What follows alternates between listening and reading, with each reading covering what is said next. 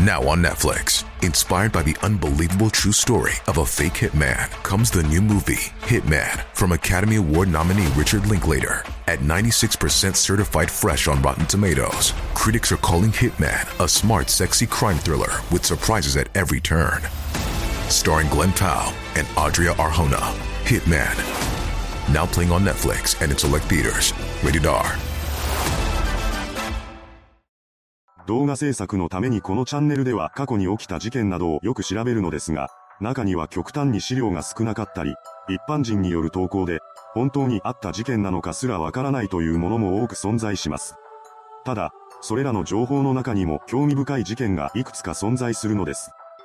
ということで今回はそうした事件や事故を短編集という形で6件紹介していきます。ただ、創作や憶測が混じっている可能性もあるので、存在したかもしれない事件といった程度の認識で見ていただけたら幸いです。情報が少ない事件事故1、中国法人三兄弟行方不明事件。1990年頃、日本に住む男三兄弟のうちの長男が仕事で中国へと渡りました。渡航してすぐの頃は家族とも連絡が取れており、何の問題もなく中国での仕事をこなしていたようですが、それからしばらくしたある日に彼は消息を絶ち、そのまま行方不明になってしまいます。突然の失踪であり、また彼自身の周りにトラブルもなかったことから、この行方不明は事件性が高いとされました。しかし、そのような状況なのにもかかわらず現地警察は大々的な捜査に乗り出そうとはしません。その情報は日本の家族へと伝わり、中国の警察は当てにならないと考えた次男が自ら中国へと渡り、長男の捜索を始めます。ですが、この次男も捜索を始めた1週間後に消息を絶ってしまいました。それを受け、今度は三男が兄二人を探しに中国へ向かったのですが、その弟も行方不明になってしまったのです。一体彼らの身に何があったのでしょうか三人は共通の事件に巻き込まれたのかそれとも三つの事件が偶然三兄弟に降りかかったのかそのどちらかということすら分かっていません。情報が少ない事件事故に、大阪震災橋女性行方不明事件。これは実際にあったことが確認できる事件です。1987年6月6日、大阪震災橋のスナックでアルバイトをしてた当時20歳の女子大生小野上美子のさんが行方不明になりました。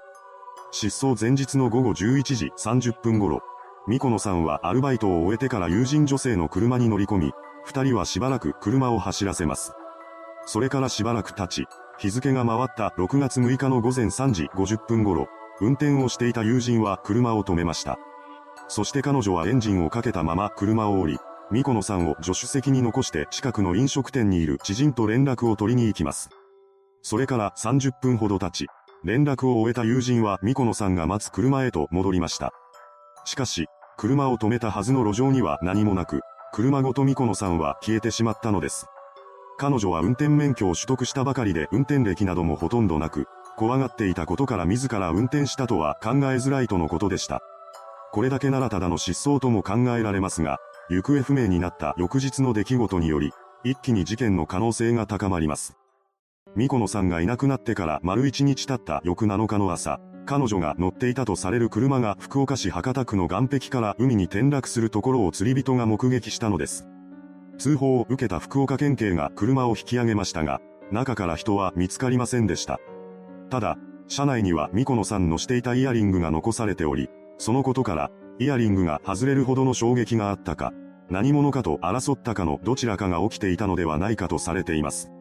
また、車に人が乗っていないのにどのようにして車を走らせ、海に落としたのかという疑問が浮かびましたが、これは人が運転して海に車を落とした後に脱出したものだとされました。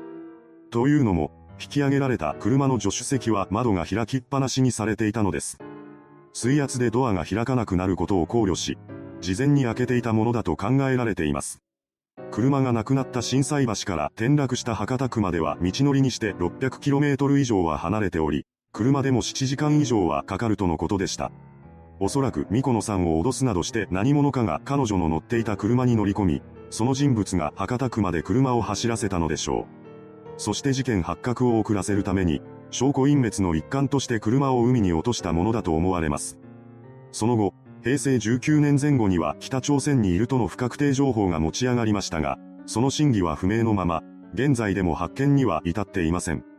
情報が少ない事件事故3、破壊し大量積み上げ事件。1994年頃、ある海岸に大量の古い墓石が積み上げられているという通報が入りました。それを受けて警察が調査したところ、前日まではそのような状態にはなかったことが分かり、そのことから一夜にして積み上げられたものだということが判明したのです。墓石は相当古いものらしく、調べたところその全てが平家の墓だと言います。しかし、一体誰が何のためにどんな方法で積み上げたのかは一切不明で、その真相は分かっていません。ただ、この事件が起こる6年前の1988年2月21日には、机9文字事件という類似の事件が起きており、この事件は学校の校庭に大量の机と椅子が並べられ、それがアラビア数字の9になっているというものでした。ただ、これは後に犯人の少年らが逮捕され、犯行の動機については、世間を騒がせたい。久しぶりにたくさんの仲間とワイワイやるのが楽しかった。と証言しています。そうした事件が起きていたこともあり、この破壊死大量積み上げ事件も単なる愉快犯によるものだろうとされました。情報が少ない事件事故4、身元不明人病死事件。1991年5月19日、一人の男性が癌によって世田谷の病院で亡くなりました。近くで彼のことを見とった内縁の女性は、悲しみに暮れながらも死亡届を出すために本籍地に問い合わせをします。しかし、そこで衝撃の事実が判明します。なんと問い合わせに対応した職員は、該当する人物がいないというのです。亡くなった彼は自称京都生まれの心臓外科医で、週末だけ研究室に行くと言って土曜日に出て行き、月曜日に帰ってくるという生活を送っていました。そんな彼は浜松医大の写真入り証明書を持っていたため、それを頼りにして女性は浜松医大へと駆けつけます。しかし、その証明書は偽物であり、浜松医大側も亡くなった男性に該当する職員はおらず、彼が誰なのかわからないとのことです。そのことから、男性の自称していた名前や経歴などは全て詐称だとされました。ただ、彼と一緒に過ごしていた内縁の女性は、うすうすそのことに気づいていたと言います。医者だというのにもかかわらず彼にはお金がなく、生活費は女性の元旦那から受け取った離婚医者料で賄っていました。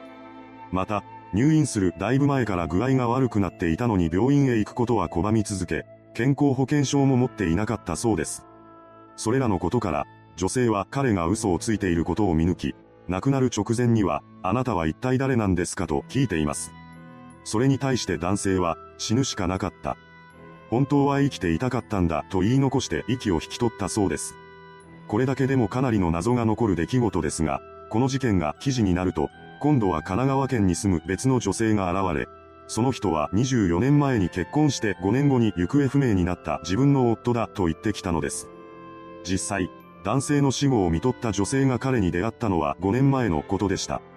そうしたことから、彼は身分を詐称して結婚詐欺まがいのことをしていたのではないかとの推理がなされていますが、その真相は現在でも分かっていません。これに類似した事件として、全くの別人が他人になりすますという事件を2件紹介した動画があります。それら2つの事件は解決済みであり、顛末も話していますので、気になる方は概要欄からチェックしていただければと思います。情報が少ない事件事故後、ゴミ捨て場大量血液放置事件。1999年頃、東京のゴミ捨て場に大量の血液だけが捨てられているという事件が起きました。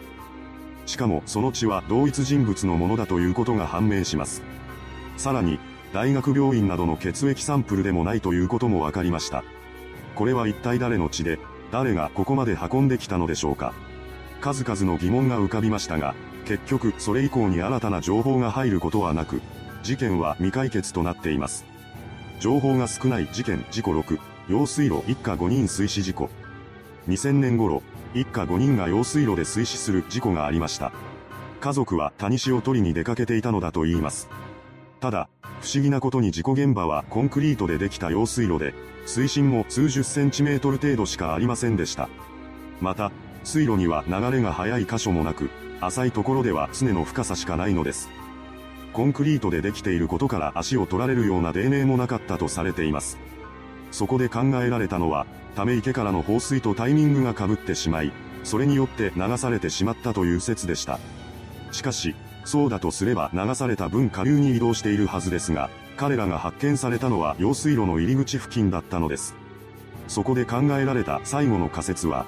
水槽か何かの関係で足が滑って立ち上がれなくなったか、一人が溺れかけて助けようとした他の家族もパニックで溺れてしまったのではないかというものでした。実際水の事故はパニックに陥ることが多く、その可能性も十分に考えられると結論付けられています。ただ、それでも大人を含めた5人全員が亡くなるというのはやはり不可解だったようで、事件の可能性もあるのではないかとの声が上がりましたが、最終的には事故として処理されました。いかがでしたでしょうか？あまり知られていない数々の事件、今回は本当に実在したのかが曖昧なものも織り交ぜてしまいましたが、今後も情報が少ない事件に関しては、このような短編集という形で紹介していこうと思います。基本的には実際にあったことが確認できたもののみに絞るつもりですが、興味深いものがあれば、その都度実際に起きたかは不明という注意を入れた上で紹介するかもしれません。それではご視聴ありがとうございました。